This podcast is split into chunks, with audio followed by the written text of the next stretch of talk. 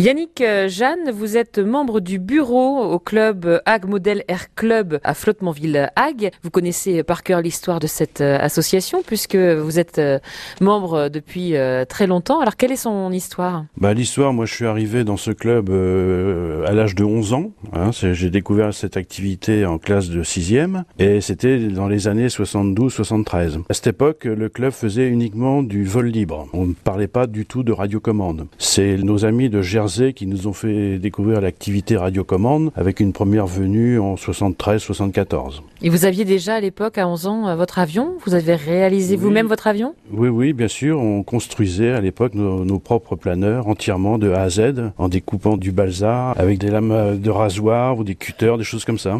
Incroyable quand même. Hein. Alors on dit planeur ou avion?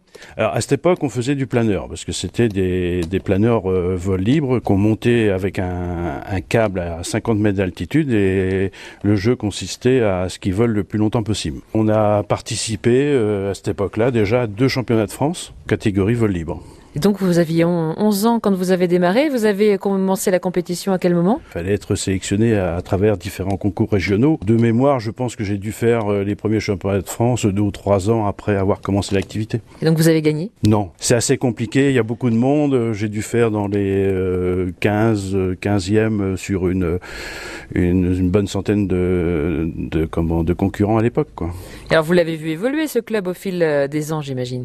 Tout à fait, parce que donc quand on a voulu commencer la radiocommande, il fallait trouver un terrain d'évolution. On a commencé à voler euh, sur euh, Kerqueville, puis après on a découvert ce terrain à Flottementville qui a fallu aménager. Quand on est arrivé ici, il y avait des landages qui faisaient 3 mètres de haut. Ben, ce qu'il fallait tout d'abord, c'est faire une piste pour faire décoller nos avions. Et la piste, ben, ça n'a pas été simple. Hein. On a d'abord fait un grand carré de 50 mètres sur 50 mètres.